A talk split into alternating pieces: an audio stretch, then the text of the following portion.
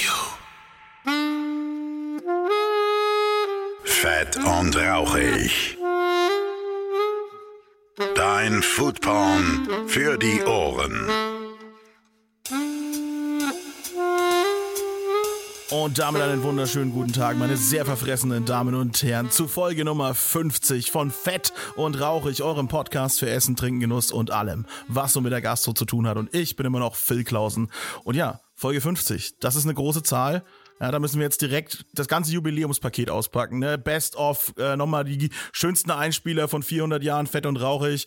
Und selbstverständlich sind alle Gäste nochmal da, äh, sind hier aufgereiht in meinem Büro. Nein, Quatsch. Natürlich nicht. Äh, das, äh, sowas mache ich nicht. Ich, mir sind Jubiläen auch, äh, naja, also relativ egal, muss ich so sagen. Aber es ist immer cool, ne? wenn man das sowas dann schafft, immer so, so eine Zahl, so, hey, 50 und dann, also ich mach's dann so, ich, ich scroll dann halt äh, bei dem, so die Instagram-Seite nochmal durch oder so und guck dann, wer, wer war denn noch so zu Gast und äh, dann denke ich mir, ach, schön. Und dann will ich aber schon wieder die nächste Folge machen, so bin ich dann. Also ist, äh, aber so Jubiläen, ne, die, die feiert man ja eben, indem man sagt, ach, guck mal, ich blick noch mal zurück, ne, ich besinne mich noch mal, wo komme ich her, ja, oder sowas zum Beispiel. Und da kommt irgendwie der Zufall ins Spiel bei dieser Folge, denn mein Gast heute ist Doris Ritter und sie ist kulinarische Stadtführerin von Nürnberg. Ich bin ja hier in Nürnberg und ich fahre auch hin und wieder aus Nürnberg raus, ne? Und bin auch so ein kulinarischer Vertreter, ne? Auch so für unsere Stadt, ne? Der dann immer ein bisschen erzählt und dann vielleicht auch mal so den, den einen oder anderen Quatsch erzählt, ne? So, ah, wir Nürnberger, wir sind ein bisschen stoffelig, ach ja, und Kulinarik, naja, bedeutet uns auch gar nicht so viel. Das habe ich diese Folge alles so ein bisschen revidieren müssen, ne? Dafür sind Jubiläen ja auch da, ne? Zurückzublicken, zu gucken, und Sachen neu überdenken. Das hat Doris Ritter nämlich bei mir geschafft. Ich musste eigentlich viele Ansichten, die ich über meine eigene Stadt hatte, so ein bisschen revidieren. Ne? Denn sie macht das jetzt schon eine ganze Weile. Sie ist eben Stadtführerin äh, und kulinarische Stadtführerin, also beides, ja. Und sie hat das ordentlich auf dem Schirm, was mit Nürnberg so los ist und wie sich Nürnberg auch in den letzten Jahren so verändert hat und wohin sich Nürnberg vor allem entwickelt hat und wie sehr Nürnberg auch mit dem Rest von Deutschland mithalten kann. Und das ist, äh, das ist fantastisch. Und das ist eine richtig schöne Folge geworden. Ne? Wir sprechen natürlich dann so, ne, wie sie auch so eine Foodtour aufzieht, die sie macht, ne, oder wie das so ist mit ihren Gästen ähm, und das Zusammenspielen mit den Köchen, die sie besucht. Und sie macht nämlich auch ne, so Backstage-Touren ne, in so Sternegastronomie, ne, dass man auch so hinter die Kulissen gucken kann und einfach mal so äh, auf Augenhöhe mal mit so einem Koch reden kann. Ne? Das, das sind nämlich immer die ganzen spannenden Geschichten. Aber da sprechen wir eben komplett im Podcast drüber. Ist, wie gesagt, eine sehr schöne Folge geworden, hat mir sehr gut gefallen. Und damit ist es eigentlich auch die perfekte Folge Nummer 50 für diesen Podcast. Ich danke allen Patronen, die schon seit 50 Jahren dabei sind, Quatsch, äh, die dabei sind, die dieses Projekt äh, unterstützen. Ihr seid die Besten, äh, ihr helft mir dabei, ein bisschen Sprit zu sparen, wenn ich mal wieder durch die Gegend baller. Heute musste ich nicht so weit fahren, heute war ich einfach in meinem eigenen Büro. Ist auch mal ganz schön. Ja? Alles hier regional produziert, auch heute. Ne? Ah, einfach, einfach mal entspannt bleiben. Ne? Wir hätten noch Champagner dazu trinken können, ne? Habe ich vergeigt. Ah, naja, ich hatte, ich hatte einfach das Jubiläum auch nicht auf dem Schirm, wenn ich ehrlich bin. Nichtsdestotrotz, wie gesagt, wunderbare Folge. Jetzt geht's los. Ich wünsche euch ganz viel Spaß. Und da bin ich auch schon in meinem eigenen Büro, mitten im wunderschönen Nürnberg und vor mir sitzt Doris Ritter. Wunderschönen guten Tag. Hallo Phil, danke für die Einladung. Ja, äh, wir schwärmen heute ein bisschen über Nürnberg. Mhm. Denn du bist ähm, nicht nur Stadtführerin, sondern auch kulinarische Stadtführerin von Nürnberg. Mhm. Ganz genau. Also du möchtest jetzt gern wissen, äh, warum ich das eine und das andere bin. Absolut, genau. Aber die mhm. Leute, äh, für die, die ich noch nicht kenne, ne, wie ich es immer so schön sage, ne, ja. ne, also stell dich einfach mal kurz vor, ja. äh, sag den Leuten, wer du bist, was du machst. Alles klar, okay. Also gut, du hast mich schon vorgestellt. Ich heiße Doris Ritter und also eigentlich ganz, ganz, ganz ursprünglich hatte ich BWL studiert an der FH mhm. hier und mhm. dann äh, nach den Kindern mir überlegt, dass ich gerne einen Job hätte, der ein bisschen flexibler ist. Mhm. Und dann bin ich zufällig tatsächlich auf die Stadtführung gestoßen. Das hat mal irgendjemand erwähnt und dann habe ich mir gedacht, wow, das wär's doch, ist doch perfekt. Tatsächlich hatten die dann zufällig, ähm, ist ein neuer Ausbildungsgang los gestartet. Aber das ist ja keine klassische Ausbildung. Nein. Wie, jetzt Koch oder Mechatroniker oder Nein, nein, nein, nein. Überhaupt nicht. Und ich muss sagen, das war auch reiner Zufall. Das hat irgendjemand erwähnt und ich habe mhm. mir gedacht, okay, dann ruft er doch mal bei der Kongress- und Tourismuszentrale an. Mhm. Weil das ist ja so die Anlaufstelle für diese Stadtführerausbildung, die ich gemacht habe und dann noch der, der Verein der Gästeführer. Also was ganz hochoffizielles eigentlich. Total, auch. total. Also wie gesagt, das macht die, wie gesagt, die Kongress- und Tourismuszentrale organisiert ist. Und es geht dann, ich ist schon so lange her. Ich würde mal sagen, so eineinhalb Jahre macht man immer wieder Kurse, Mhm. Fortbildungen und am Ende eine sehr knackige Prüfung. Ah ja. Also für diese Prüfung muss man so richtig, richtig lernen. Aber hinterher weiß man ziemlich viel und dann kommt es natürlich noch darauf an, wie du dich selber interessierst, wie, welche Themen du dir raussuchst und du musst dich auch immer zu weiterbilden und fortbilden. Also diese anderthalb Jahre reichen nicht für ganz Nürnberg. Ja, klar. Wo sind da eher die Schwerpunkte? Sind die dann mehr auf der Historie Mhm. Ja. oder ja, Ja, auch, auch. Architektur? Also. Doch, man, Ach, es ist auch. so, man kriegt im Prinzip kriegt man eine Grundausbildung mit und dann kommt es drauf an, was du draus machst. Aber es hat sich ja wahnsinnig gewandelt, dieses ganze Stadtführer-Ding. Also ich behaupte mal, dass so diese klassische Stadtführung, wo du einfach rumläufst und die Jahreszahlen runterbetest, so wie das tatsächlich noch, als ich angefangen habe, ganz viele äh, sagen wir mal, ältere Kolleginnen das gemacht haben, das, das will niemand mehr. Es merkt sich niemand und man Ja. nimmt nicht so viel mit. Man kennt so diese Bilder, ne, von da, da läuft dann so Genau. eine Traube aus Menschen äh, mit Fotoapparat durch die Gegend, Fähnchen, ja, genau, also die, diese Mhm. Kiste sozusagen. Genau, aber gut, ich glaube, das will einfach niemand mehr und man macht Mhm. sich halt die Tour so, wie man sie ganz selber hätte. Das sag ich mal, ne? Ich sag natürlich was über die Architektur und ich sag über Architekten erzähle ich was und über Straßennamen. Ja, und dann so nach ungefähr 20 Jahren, also jetzt vor, vor, vor fünf Jahren, glaube ich, oder vor sechs Jahren, ich vergesse das immer, habe ich mir dann gedacht, so ist eigentlich jetzt mal gut mit der klassischen Stadtführung. Ich, ich, ich habe jetzt alles einmal durch, so ungefähr. Und dann habe ich mir überlegt, in welche Ecke ich gehen könnte, wie ich das ganze Spektrum erweitere. Und dann bin ich auf die Kulinarik gekommen. Ist ja nicht, Kulinarik ist ein Riesenthema, ist ein großes Thema. Absolut. Und meiner Meinung nach Ja. auch der, der wichtigste Grund oder das am besten mögliche, eine Stadt zu erleben. Total, Ja, total. Mhm. Eine Stadt muss man erwandern und erschmecken. Also, sagt mein Kollege immer und jetzt sage ich es auch. Doch, das ist so und das habe ich auch gemerkt und ich muss sagen, ich habe ganz popelig klein angefangen. Ich habe mir selber eine Webseite gebastelt, Klar, klar. hatte eine Tour, die nannte ich damals He- Happy Kaffeeklatsch Tour, genau. Aha. Eine Webseite mit einer Tour, so musst du dir das vorstellen. Und dann war es tatsächlich so, dass irgendwie mich die Menschen gefunden haben. Und diese Tour ist eigentlich ganz gut gelaufen im ersten Jahr. Ich hatte ja nicht so viele Termine, ich hatte ein bisschen parallel laufen noch die ganzen Sachen. Und ich stehe auch noch in einem englischen Reiseführer von dem Rick Steves drin. Ich weiß nicht, ob der das was sagt. Mhm. Nee, das ist so, das ist so der der absolute Reisemensch in den USA. Das heißt, es war so mein, mein, mein drittes Standbein. Mhm. Und dann, nachdem das so gut gelaufen ist, gleich im ersten Jahr, und ich hatte ja nur öffentliche Touren angeboten, also Touren, für die man sich anmelden muss auf der Webseite, Mhm. habe ich noch eine Tour dazu genommen und noch eine Tour dazu genommen. Genau. Und jetzt ist es eigentlich so, dass ich mir schon überlegen muss, also jetzt mal Corona ausgeklammert, Ja. dass ich wirklich noch rumkomme. Ja, ich, klar, so eine Tour, die dauert ja nicht irgendwie 20 Minuten, das ist schon eine Weile, ne? Also ich denke mal, so im Durchschnitt wirst du so zwei, drei Stunden unterwegs sein. Ja, das ist gar nicht der Punkt. Ich sage immer, wenn, wenn die Gäste, es gibt ja Gäste, die fragen mich immer so, ja, sagen Sie mal, und was machen Sie eigentlich hauptberuflich? Äh, Wow. genau.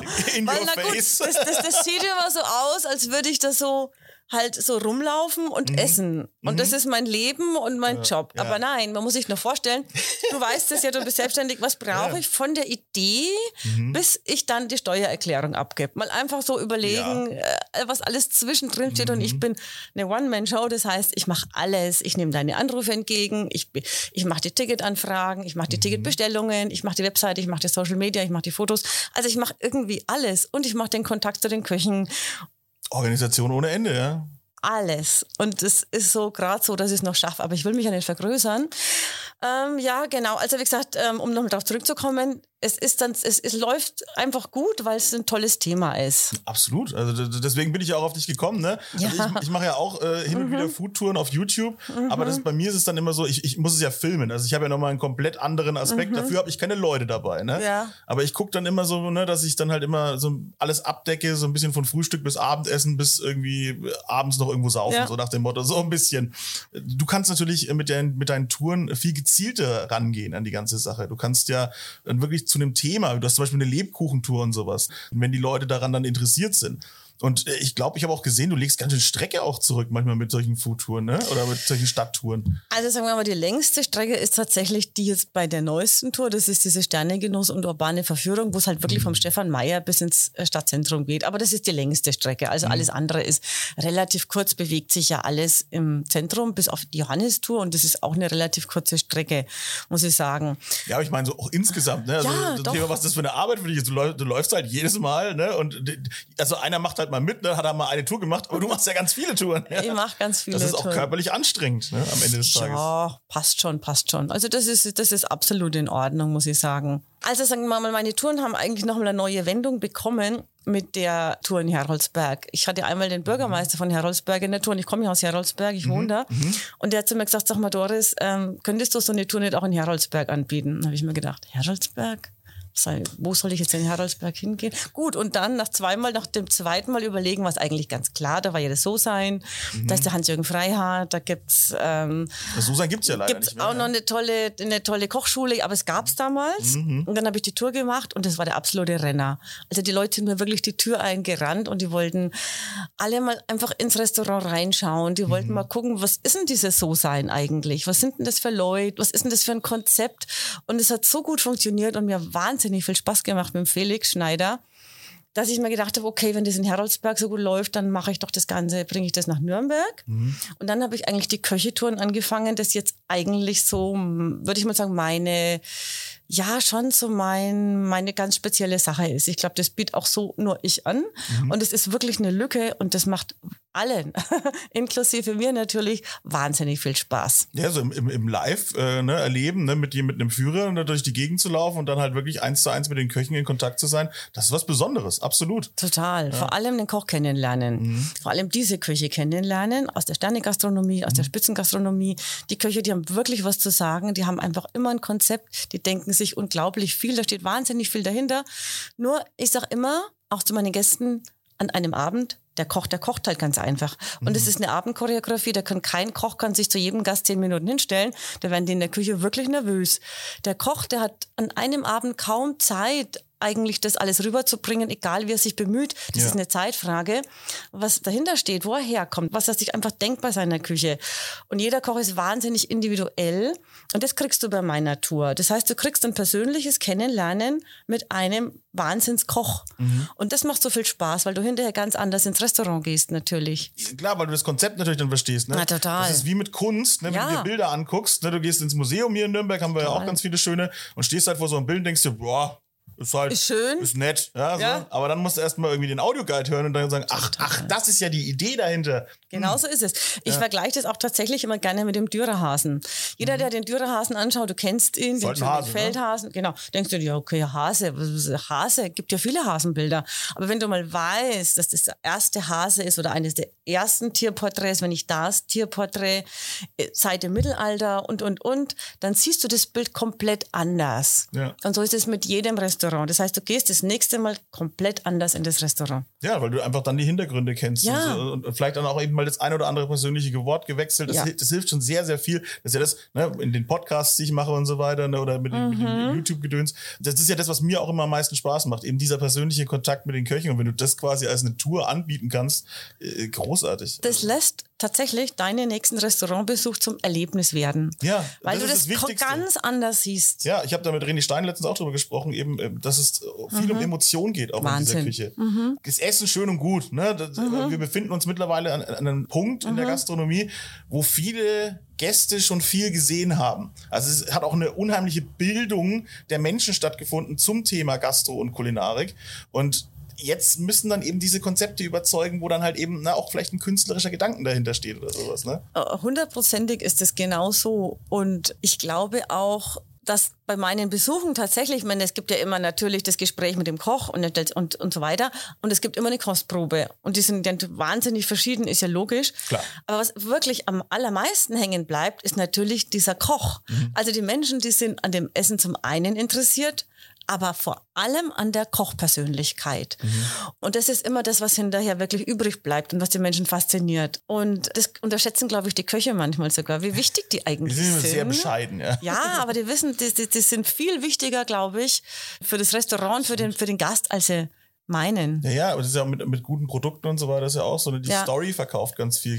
Kennt man, jetzt aus dem Weinbereich zum Ja. Beispiel auch. Ne? Da ist ganz viel die Story entscheidend oder auch ein gutes Labeling und alles. Ne? So, Mhm. Klar, die, die Kenner, ne, die Nerds, die wissen genauso, ja, ja, ich habe hier den supergeilen Wein, der hat ein absolut hässliches Etikett und das soll auch ein Geheimtipp bleiben. Ne? Mhm. Klar, aber so für den Massenmarkt und sowas, für den Mainstream brauchst du einfach eine gute Story. Das ist heutzutage super wichtig. Ja, wie gesagt, einmal jemanden so erleben in seinem Umfeld Und so aus dem Job heraus, das ist wirklich genial, wenn man sich für Essen interessiert. Das ist ja die Also das ist jetzt die Voraussetzung, dass du halt auch wirklich nicht nur hingehst, ähm, wie es halt dann oft vielleicht muss im Geschäftsbereich passiert, du gehst hin, Hauptsache das kostet ganz viel und dann gehst du halt wieder und du. Hm. Aber, aber gut, ich denke mal, das sind jetzt da wo wir hier in Nürnberg eher kaum Adressen, vielleicht während den Messezeiten ist das Ja, schon so. ja. Und es sind jetzt vielleicht nicht die Menschen, die sich wirklich, wirklich richtig für das, für das Essen interessieren und für das, was der Koch macht, für die Kochhandschrift.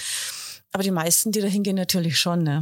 Absolut. Also äh, Mhm. klar, natürlich, es gibt immer den, den russischen Zaren, ja, der einfach nur sagt, ja, komm, reiß noch die große Dose Kaviar mit auf. Ist mir egal, was das kostet.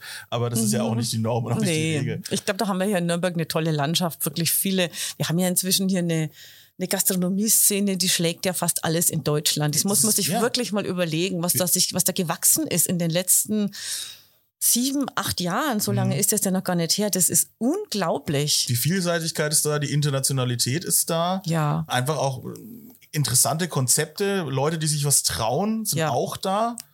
Obwohl es gar nicht so zum typischen Nürnberger passt, der ja eher so ein bisschen stoffelig daherkommt. Und das, das, das, ich muss ehrlich sagen, das, das finde ich immer eine Aussage, die habe ich noch nie verstanden, wieso der Nürnberger stoffelig daherkommt oder der Franke. Habe ich noch nie verstanden, kann ich überhaupt Passt schon Mentalität. Kann ich, nee, nee, nee, nee, nee, das kann ich überhaupt nicht bestätigen. Das finde ich gar nicht, weil ich meine, wenn es so viele Menschen gibt, die kochen und so viele Restaurants, gibt es auch die Szene dafür. Stimmt. Und das nächste ist ja, finde ich, dass die sich gegenseitig auch nicht hochziehen, aber je höher das Niveau ist, desto mehr kommt Niveau dazu.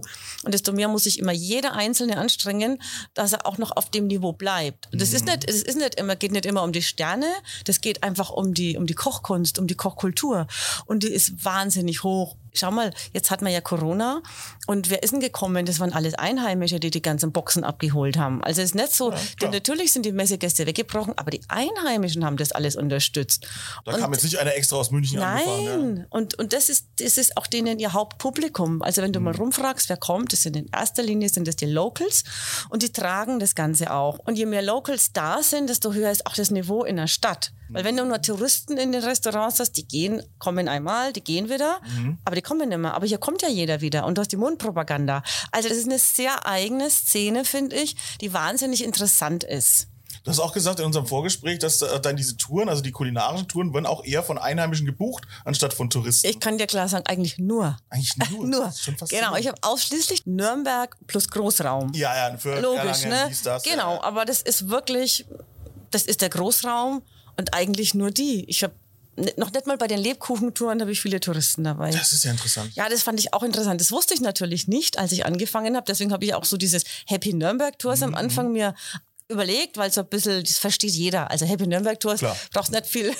Das verstehst du einfach, liest und weißt du halbwegs, um was es geht. So Yummy Nürnberg-Tours machen. Ja, und dann hat sich das aber ziemlich schnell herauskristallisiert, dass es nur Einheimische sind. Also wie gesagt, selbst für die Lebkuchentouren. Mhm. Die sind immer gleich ausverkauft und jeder findet es genial. Das sieht man auch für den Bedarf eigentlich. Ja. Auch, ne? Das heißt, dass, dass, dass unsere Stadt auch das erleben möchte. Ja, total. Und die Menschen sind halt wirklich vor allem an dem interessiert, was hinten dran passiert. Gehen auch deswegen hin, weil ich immer jemand vorstelle. Also ich habe ja in meinem, in meinem, sagen wir mal, Portfolio, das sind mehr oder weniger nur Inhaber, inhabergeführte Restaurants und Läden und so weiter dabei. Ja, klar, keine, keine Franchises. und so. Nein, auch keine Ketten. Und das heißt, immer wenn ich hinkomme, also ich würde mal behaupten, zu 95 Prozent steht da einfach jemand, der für den Namen steht und der sich um die Gäste kümmert, der ein bisschen was erklärt Mhm. und der einfach auch ein tolles Produkt zu bieten hat. Das ist eigentlich die schönste Gastronomie. Ja, total. Absolut. Also das, das geht von mir vom, vom höchsten, ne, wenn du jetzt sagst, du nimmst, gehst, nimmst jetzt den Dreisterner, wo wir haben ja gar, haben wir einen Dreisterner in Nürnberg? Nein. Nee, haben wir noch, noch nicht. ähm, genau, aber wenn du sagst, du nimmst, du gehst jetzt vom, vom Zweisterner dann eben halt, ne, bis hin zur Dönerbude, muss ich sagen. Ja, Ist- ist oder mir zum das- Eisladen, ne? Ja, genau, also genau, also selbst bis, bis in die, wo, wo, die Imbissbude sozusagen, wenn das ein inhabergeführtes äh, Ja. Restaurant ist, dann finde ich das so geil. Riesenunterschied. Ne? Äh, Es ist ein Riesenunterschied, weil es gibt so dieses, es gibt dann diese herzlosen ne, Schnellrestaurants Ja. oder Imbisse oder was auch immer, ne, wo halt irgendwer drin steht, merkst du auch irgendwie, da, da, Ja. da wechseln irgendwie alle zwei Tage die, die äh, Mitarbeiter, so nach dem Motto. Aber dann gibt's halt die Läden, wo du halt reinkommst, ne, und dann weißt du halt schon, wirst du direkt begrüßt, da stehen immer die gleichen Leute drin, ne, und das ist halt schon so. Und äh, wie gesagt, in jeder Gastronomie finde ich das total wichtig. Wahnsinnig wichtig. Davon lebt es und das, so funktioniert es auch nur. Ja. Also wenn was nicht funktioniert, dann hat es meistens damit zu tun, dass du eben kein Herz und keine Seele in dem Restaurant hast. Genau. Niemand, der dafür steht, niemand, der seine Stammgäste kennt, niemand, der sich, äh, der das Ganze halt so richtig lebendig werden lässt. Ne? Und so schaffst du ja auch eine Loyalität. Total. Und also, dann kommen die Leute auch wieder gerade bei Die Corona. haben wir sehr, finde ich, die Nürnberger. Ja. Wir haben eine sehr hohe Loyalität zu unserer Gastro. Total. Also wenn wir das einmal geil finden, dann gehen wir da auch bis rein, auch wenn es schon nicht mehr gut ist, wir gehen trotzdem noch rein, weil wir den mögen. Ja, auch, so ist es. Und es ist aber auch mit einem inhabergeführten Café, mit einem inhabergeführten mhm. Laden. Das ist immer so. Also die, das ist ein anderes Niveau und das haben wir in Nürnberg eigentlich ganz gut. Ja, das stimmt. Ich, sag's immer, wir werden immer unterschätzt, wir Nürnberger, aber selber reite ich ja das Klischee auch. Ne? Genau, deswegen muss ich das immer, muss ich da ein bisschen dagegen ankämpfen. Recht. Ja, ich finde, das stimmt überhaupt nicht. Ich meine, also was, was natürlich äh, mit was Nürnberg schon so ein bisschen zu kämpfen hat, das ist, äh, ich weiß gar nicht, das ist immer noch dieses Image von so einer eher mittelalterlichen Mm, ja. Manche, manche glauben sogar Kleinstadt. Als ich früher noch die Stimmt. Touristenführungen gemacht ja. habe, das ist vielleicht ganz interessant. Mhm da habe ich die Gruppe meistens am Anfang einmal gefragt, wissen Sie eigentlich, wie groß Nürnberg ist? Und hm. das ist eine wahnsinnig erhellende Frage, weil da geht's wirklich, bei 80.000 ging es zum Teil los, Boah. bei 80.000 oder sind es doch schon 150.000? und ich finde, und das ist so wahnsinnig entlarvend, was ja. die Menschen von Nürnberg denken. Aber stell dich, fahr du mal mit einem Bus hier nach Nürnberg mhm. zur Burg, lauf mal runter und stell dich dann am Marktplatz und dann fragt dich jemand, das keine Ahnung von der Stadt, wie groß ist die? Du siehst kein Hochhaus, du mhm. siehst nicht den Flughafen, ja. du siehst nicht die U-Bahn, du siehst nicht die Unis, du siehst diese äh, Stimmt, äh, Restaurantszene nicht. Mhm. Es gibt ja in der Innenstadt kein Hochhaus, war ja so eine Nachkriegsvereinbarung. Und dann denkst du halt wirklich, ja, halt so eine kleine Stadt, da gibt es ja noch so eine alte Stadtmauer hier irgendwo außenrum. Burg oder so, ne? Nee, nicht als die vorherige Bebauung. Ah, so ist mhm, Als die vorherige Bebauung. Ja, und dann bist du halt auf einmal bei 150.000 Einwohnern. Und die Stadt hat es ist eine irre Stadt. Es ist der, der, einer der zehn größten Messeplätze auf der Welt. Ja, also nicht. Wir sind die zweitgrößte Stadt Bayerns. Ja. Mit 530.000, was haben wir jetzt? 550, aber 550 wir können, wir, schon, wir können auch manchmal auf der Welt mithalten, wenn es zum Beispiel ja, ja. um die Messeplätze geht, wenn es mhm. um große Unternehmen geht, wenn es um Entwicklung geht. Wir sind ein Hightech-Standort, aber irgendwie spricht sich das erst langsam rum. Ja, also wir, werden dann immer, wir werden einfach erstmal immer hinter München gestellt, ganz klar. Ja. Obwohl ich auch München tatsächlich, ich finde München so verschachtelt. Das ist so eng alles irgendwie so. Da, da sind natürlich die ganzen Leute, aber irgendwie du, du läufst durch diese Häuserschluchten durch und die nerven mich. Das sieht irgendwie alles gleich aus. Du hast natürlich dann deine Plätze und so weiter. Ja. Es gibt wunderschöne Gegenden in München. Liebe Münchner, ja. bleibt bleib ruhig. Ja. alles ist gut. Natürlich. Tolles, tolle ist Städte. Logisch. Mhm. Ja, äh, Grüße ans Hotel Augustin auch noch an dieser Stelle. also, nein, das ist alles, alles wunderbar. Mhm. Aber äh, ähm, genau, aber in, in Nürnberg, ja, aber wir haben, also wir haben dieses kleinstädtische in, in, in der Innenstadt halt natürlich, ne? Aber dass ja. das noch so viel, viel weiter drum rumgeht. Ja, damit rechnet ja niemand, dass es nach der Mauer noch weitergeht. Das ist ja der Punkt. genau. Und auf der anderen Seite finde ich das mit der Mauer auch faszinierend, weil wir, ja. wir Nürnberger, wir kennen die ja. Wir kennen die Mauer, für uns ist die ganz normal, aber es ist halt eine von denen ich glaube, es gibt nur noch eine oder zwei Großstädte in Deutschland, 500.000 mhm. Einwohner, die eine Stadtmauer besitzen, die die ja. behalten haben. Ist ja nicht selbstverständlich, dass sie da steht. Absolut. Aber meiner Meinung nach zum Beispiel trägt gerade die Mauer wahnsinnig zum Wohlfühlfaktor der Stadt bei. Ja. Du hast eine Begrenzung, du hast ein Zentrum, mhm. du, hast die, du hast den Bahnhof, du hast die Pegnitz, du hast die Burg, mhm. du hast vier Türme, Rathaus. Das ist alles unglaublich strukturiert. Du weißt immer, wo du bist. Und innerhalb des Zentrums kannst du alles erlaufen. Jedes Museum, tolle Restaurants. Ja. Und das macht auch wahnsinnig dieser, viel von Nürnberg aus. Ja, mhm. dieser Mix aus alt und modern, das ist es auch wirklich. Das ist es. Und das finde ich in Nürnberg inzwischen ist gut angekommen. Ja, und es wird jetzt auch da mehr Wert drauf gelegt, habe ich auch so das Gefühl. Also wenn jetzt, jetzt haben wir dieses große äh, Projekt ne, äh, mit dem mit dem Karl August, ne, mit ja, was Augustinerhof. Alles, was, mhm. Genau, genau, Augustinerhof, das ganze, das ganze, das, das ist ja trotzdem super modern, aber das ist ja trotzdem auf diesen Stadtkern auch irgendwie abgestimmt. Ja. Ne? Also auch architekturmäßig, dass Total. man halt einfach dann sagen kann, oh ja, das mhm. passt, das ist gut, ne? An der Pegnitz dann auch so gelegen. Und das sind so kleine Flecken in Nürnberg, die jetzt auch, wo, wo man jetzt auch so erkennt, ah, man kann diese Stadt auch regelrecht formen. Ich finde immer als gutes Beispiel, äh, sehe ich immer Köln. Köln sieht man sofort dieses Großstadt an irgendwie, obwohl Köln eigentlich auch ein Dorf ist. Also ich habe Köln mhm. super schnell durchgespielt gehabt, so auch kulinarisch irgendwie so tolle Sachen in Köln, fantastisch, aber ich war ruckzuck irgendwie durch. Aber du kommst da rein und siehst immer, egal wo du stehst, du siehst den Dom, es ist immer so, wow, hier, wow, Köln, wow, ne, so, das ist aber halt einfach so gebaut, ne, die, die, die wissen schon, was sie da tun, ne, alles führt dich irgendwie touristisch immer irgendwo hin und Nürnberg ist halt, da musst du wissen, wo du hin willst, sozusagen, finde ich.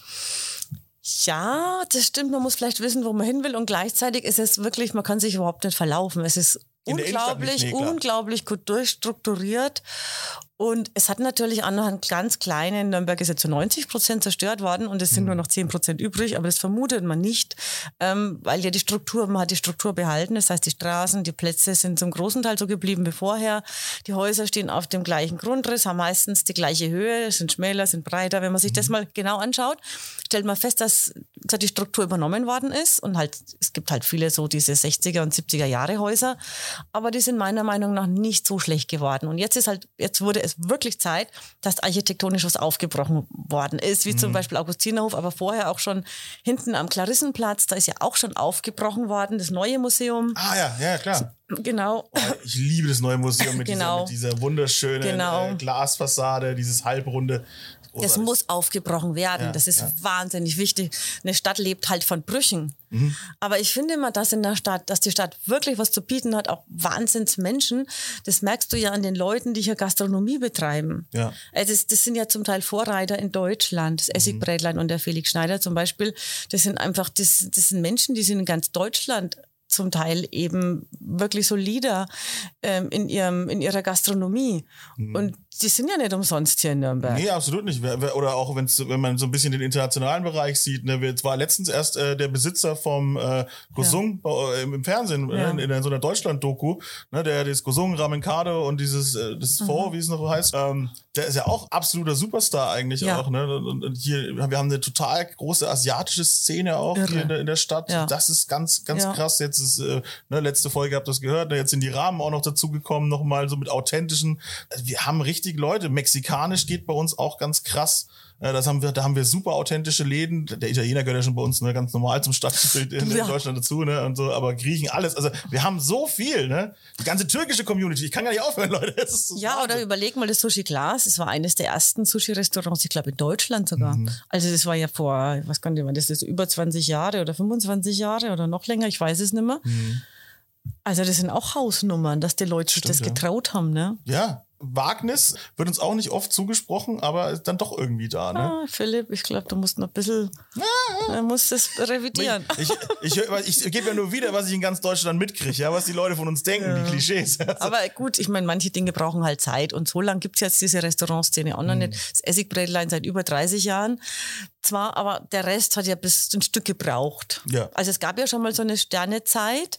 Und das ist dann wieder ein bisschen, ja, das hat dann, ist dann irgendwann zu Ende gegangen. Und jetzt, Jetzt boomt's wieder, Jetzt ja. der Hammer. Ja, ja stimmt. Sind, Jetzt sind, ist der vom, vom, vom Essen sind wir jetzt gerade richtig weit weggekommen. Ne? Genau. äh, zurück zu, zu deinen, zu Ja, deinen ja, ja. kulinarischen Touren. Ne? Ich wollte auch gerne wissen, ähm, wenn ich eben so eine Tour mache, so, Mhm. was gibt's denn da so zu essen? Du sagst, da gibt's immer sowas zum Probieren oder so, ne? gerade bei den Sterneköchen. Ne? Ihr, ihr futtert euch ja nicht durch ein Menü durch. Ja, da Nein, seid. nein, das bleibt der Küche überlassen. Ich, wir kommen dahin und dann, ich sage immer, das, das, es soll was geben, was quasi für das Restaurant steht. Und das ist ganz unterschiedlich. Das ist eine Kleinigkeit, immer noch was zu trinken dazu, ein passender Wein. Aber das äh, ist, äh, ist was aus, der, aus dem Menü, ist was eben aus der Handschrift quasi des Restaurants heraus. Das ist ganz unterschiedlich. Ja, ist auch ein Druck für den Koch, dass er sich dann auf eins festlegen muss. Ne? Ja, schon, schon ein bisschen, genau. Ein Schon. bisschen Herausforderung muss auch sein. Ja, genau. Also das kann man nie vorhersagen. Es Genau. wechselt halt bis Menü und die Jahreszeit. Wie viele äh, Spots hast du meistens auf so einer Tour? Bei den Köchetouren drei. Drei. Drei. Also mehr, mehr geht überhaupt nicht, weil das, man muss sich das vorstellen, du bist ungefähr ja, 45 Minuten in einem Restaurant. Also beim Essigbrätlein ist es immer schwierig. Jetzt manchmal sogar 60 Minuten, weil der Yves Olech kaum zu bremsen ist. Der ist immer so begeistert, das finde ich ja klasse. Aber so lange muss man einfach rechnen und dann ist die Tour auch, irgendwann muss die zu Ende sein. Spätestens nach drei Stunden eigentlich will ich auch, dass die zu Ende ist. Dann hat man lange zugehört und man ist lang mitgegangen und dann ist gut. Aber mehr als drei schaffe ich bei den Köchetouren überhaupt nicht. Bei den anderen Touren sind es meistens vier Stationen. Manchmal fünf, wenn es kleinere sind, aber so vier bis fünf. Ja, also da äh, besteht jetzt nicht die Gefahr, dass man sich jetzt überisst sozusagen. Überhaupt nicht. Also wie gesagt, das ist jetzt nicht so die Intention bei meiner Tour. Das ist schon so dieses Persönliche.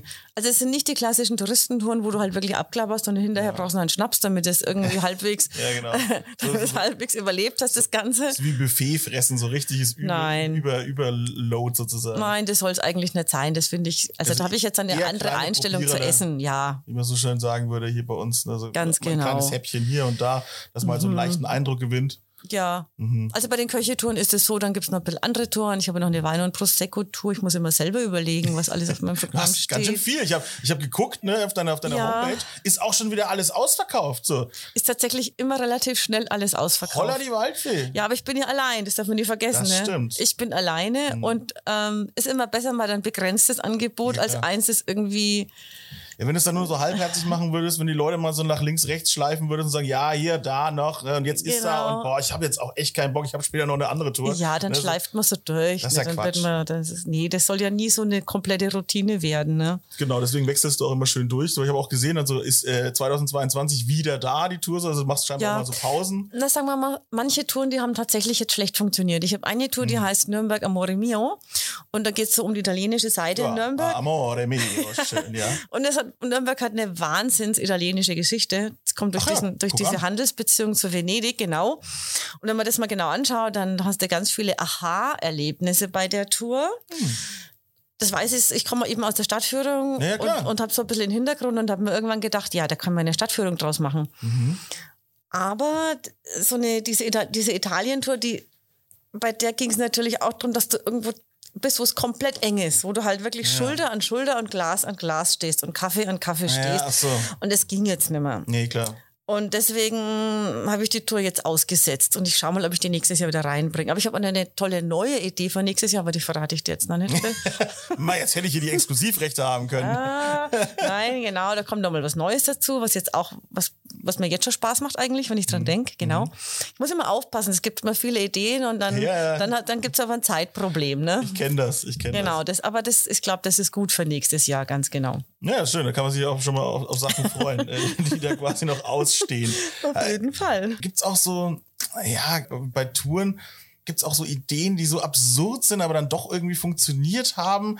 Kann man mal irgendwie, Äh. könnte man so, so abgefahrene Sachen machen? Ich, ich, ich versuche, mein kreativer Überleg Denkprozess mal. fängt gerade an, ja. Du musst vielleicht noch eins weiterdenken, glaub, was ich- ich- abgefahren ist. Ja, ich überlege gerade, dass, dass, dass man sich auch immer so Sachen denkt, wenn man schon, schon so kreativ ist. Ne? Wenn du sagst jetzt hier die Amore Mio Tour, habe ich direkt daran gedacht, kann man hier einen Gondoliere mieten und über die Pegnitz fahren? Geht das? Nein. Ach so, du meinst, ob man mal so irgendwie im Keller unten und so weiter. Also ich glaube, viele Sachen, die scheitern einfach an oder würden an Versicherungsgeschichten scheitern. Das stimmt. Ja. Das ist schon so, das ist alles nicht so ganz einfach. Ich habe mal überlegt, es gibt ja viele, es gibt ja viele ehemalige Bunker in der Stadt oder überhaupt einfach Keller, in denen halt früher was gelagert wurde, in denen zum Teil immer noch was lagert. Und das wäre auch mal eine spannende Angelegenheit. Habe ich mir schon mal überlegt, da runtergehen, was hören, vielleicht dort unten überall einen kleinen Wein kriegen. Ich habe das Aber mit der Schule mal gemacht. Also nicht Wein natürlich. Ja. halt, äh, wir haben so Bunkertouren gemacht durch Nürnberg. Ja, aber na gut, ich schon. müsste ja dann irgendwas mir überlegen, was da unten Sinn macht. Essiggurken zum Beispiel sind ja da gelagert worden. Aber gut, das macht das Zweite Weltkriegsküche. macht noch nicht die Tour aus, die Essiggurken. Ich glaube, das wäre dann doch eher was für die Amis, die für die Wo- World War Tour quasi kommen. Ne? Aber dann gibt's halt wirklich schon Probleme, weil wenn du in den Keller runter gehst, Hm. dann sieht jemand schlecht und stolpert. Also ist nicht ganz ohne. Das muss man sich wirklich gut überlegen, weil letztendlich mein ich haftet nämlich derjenige, dem der Keller gehört, wenn mich nicht alles täuscht. Also ich habe es dann sofort wieder fallen gelassen. Ja, ja. Das ist, ja, man könnte Türme, es gibt so Sachen, aber da muss man sich überlegen, ob das wirklich das wert ist. Ne? So dieses, dass man mal am Turm steht und ein Prosecco trinkt, keine Ahnung, ob das jetzt das Besondere ist. Möglich Möglichkeiten bieten sich viele. Äh, Ja. Aber äh, genau, ob es dann Sinn macht am Schluss. Genau, das ist das, ne? ob es wirklich Sinn macht. Aber wo, genau, ob Sinn macht. Ähm, Findest du, natürlich, es ist natürlich doof, wenn ich jetzt dich frage, ne, es ist wie wenn ich einen Handtaschenverkäufer frage, ob noch mehr Handtaschen besser sind, aber Mhm. trotzdem, würdest du trotzdem sagen, dass es eigentlich eine, eine der besten Möglichkeiten ist, eine Stadt äh, zu erleben, wenn man eben sich so eine Tour bucht, jetzt nicht nur Nürnberg, jetzt nicht Mhm. nur dich, sondern generell auch einfach das auch mal in anderen Ländern zu machen, um da einen schönen Eindruck zu bekommen? Auf jeden Fall. Also ich finde so eine Tour wirklich klasse. Weil erstens mal, wenn du eine Tour buchst, dann hast du schon mal jemanden, der aus der Stadt kommt. Mhm. Das heißt, man, manchmal kriegt man einfach auch Tipps noch von jemandem, wenn man, wenn man wissen möchte, wo, in welche Ecke soll ich noch mal alleine gehen, wo ist es noch schön, äh, was hast du noch für Tipps? Jeder Stadtführer hat Tipps, 100 Prozent. Und, ähm, und die Kulinarik, die, die, die spiegelt immer eine Stadt die spiegelt einfach eine Stadt. Also das würde ich jedem empfehlen. Es gibt halt viele Anbieter und da muss man jetzt gucken, was entspricht mir, was gefällt mir, mhm. wo ist denn terminfrei, wo habe ich noch Plätze, buche ich immer das privat. Also meine Touren werden ja auch ganz oft privat gebucht. Das kann ich auch machen, dass ich jetzt einfach sage, so, oh, ja. ich komme jetzt hier mit meiner Frau. Äh, Na, zu ne? zweit nicht, das rentiert sich nicht zu zweiten Mal keine. Also es würde immer sagen, ich sage immer vernünftiges. Wenn ich genug Geld hinlege. Ja, genau, das sage ich auch. Also das erste ist auch immer, kommt drauf an, was sie sich leisten wollen. Man kann ja. auch zu zweit kommen, aber dann zahlen sie halt die restlichen, ja, keine Ahnung, 14 ja. Plätze mit so ungefähr. nicht, nicht, ganz, so stimmt natürlich nicht ganz.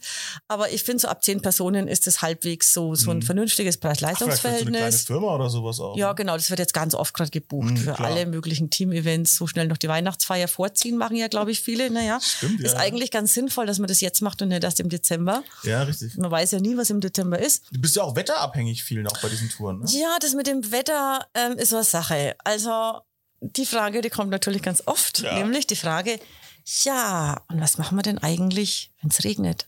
Dann sage ich, dann rufen wir die Polizei an. Oder die Feuerwehr. Ich weiß es nicht genau. Oder wir nehmen einfach den Schirm. Ja. Weil es ist wirklich so. Ich bin halt, ich bin ein bisschen gemein, aber ich bin ja immer draußen. Und für mich ist, ich lebe ja mit dem Wetter. Ja. Und deswegen denke ich mir, na gut, dann regnet es halt, dann nimmst du halt einen Schirm, ne? Wo ist das Problem? Ja.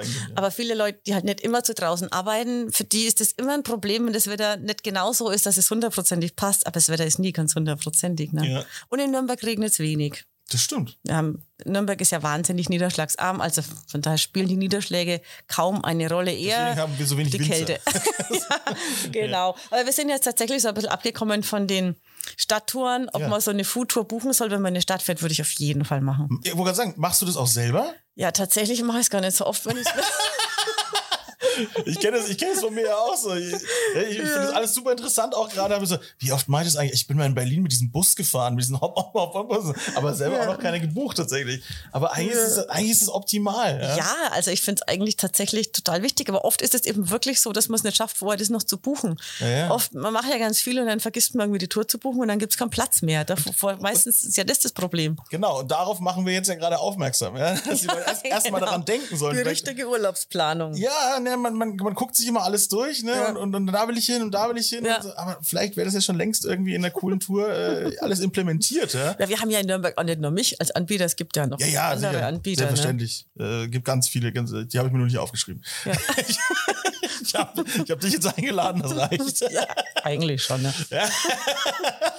Sehr gut, nee. Mhm. Aber das, äh, ja, jetzt hatten wir auch schon darüber gesprochen, was du noch in Zukunft so, so umsetzen möchtest, ne? Darfst natürlich nicht verraten, wie ist das? Ja, weißt du, letztendlich weiß man auch nie, wohin genau das Ganze geht. Ich habe noch eine andere Idee, das mache ich auch noch. Das ist, ähm, das ist was mit dem Koch zusammen, das will ich. Man Aha. weiß ja nie, wie, also ich muss ja ein bisschen auf die Konkurrenz aufpassen, trotz alledem.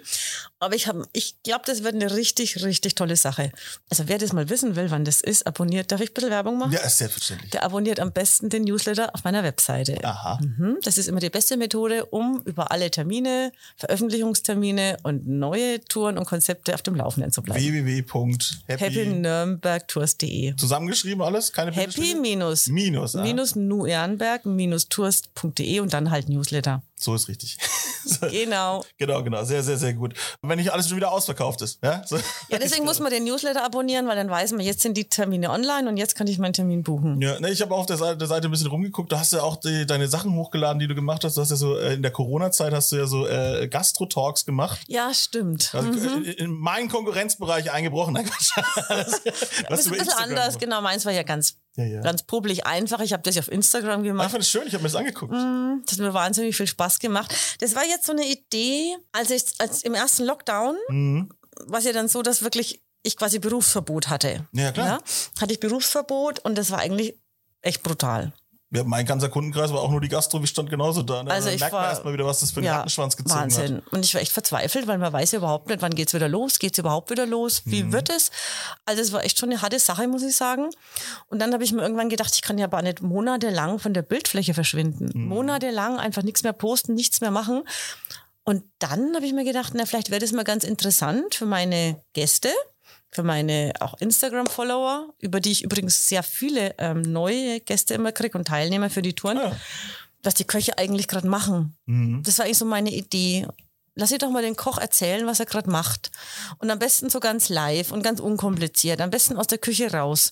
Und so haben wir das dann auch gemacht und es war ist sehr, sehr gut angekommen. Und mich haben hinterher auch wirklich noch viele Menschen darauf angesprochen, die sich das angeschaut haben und die gesagt haben, das war toll, das hat mir richtig Spaß gemacht, dem Koch, egal ob das der Christian Wonka ist oder der Yves Ulech oder die Diana Burgel, es hat uns wahnsinnig viel Spaß gemacht, die mal wieder zu sehen und zu hören, was die gerade machen. Ja, Also das war so die Idee dahinter. Eigentlich so in Corona den Koch mal wieder sprechen lassen. ja, auch einfach ein bisschen die Hoffnung zu schüren, ne, dass es dann auch irgendwann mal wieder weitergeht. Ne? Ja. Das hat ja auch echt gut funktioniert. Da haben wir uns alle gegenseitig so auch ein bisschen äh, Ja. ne, Mut gemacht in der Hinsicht. genau, genau. Und jetzt jetzt äh, ne, merkt man schon, dass es jetzt alles wieder ein bisschen aufgeht. Jetzt will man noch den Winter, sag ich mal, überstehen einigermaßen.